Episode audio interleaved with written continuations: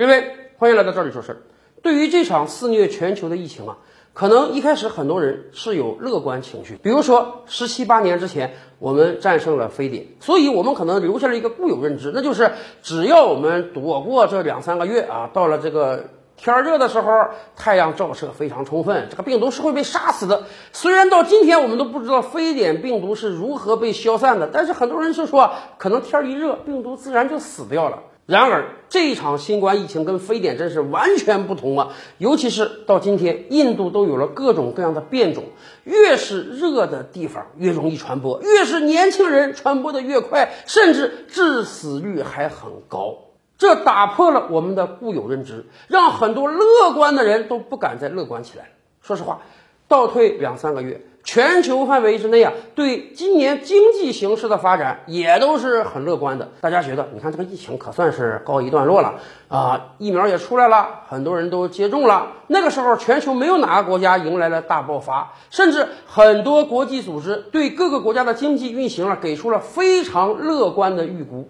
比如说，有很多经济组织就说，今年二零二一年啊，印度这个经济增长将超过百分之十三，比咱们中国还高。哎，为什么比中国高呢？因为印度去年滑坡太厉害了，所以这个基数比较低。因此呢，由于基数低，印度经济恢复增长之后，它将迎来两位数的增长。虽然这两年一折算呀，其实每年也是增长了百分之二三，但是好歹听起来很厉害啊！哎呀，国际上的印吹又起来了，很多人说，你看看这个印度。恢复经济也是很快的，印度二零二一年的经济增长将远超中国。然而是这样吗？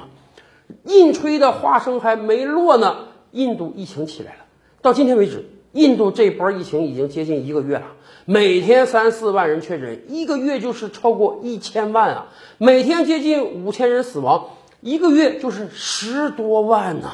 所以，对于印度来讲，经济今天都不是个问题了，怎么地，赶快把这个疫情控制住，那才是问题呀。所以，各大国际经济组织马上调低了对印度经济的预期，今年的两位数增长肯定是不可能了。印度今年不像去年那样负增长，就相当不错了。而反过来讲，中国经济的强劲，那真是出乎所有人的预料，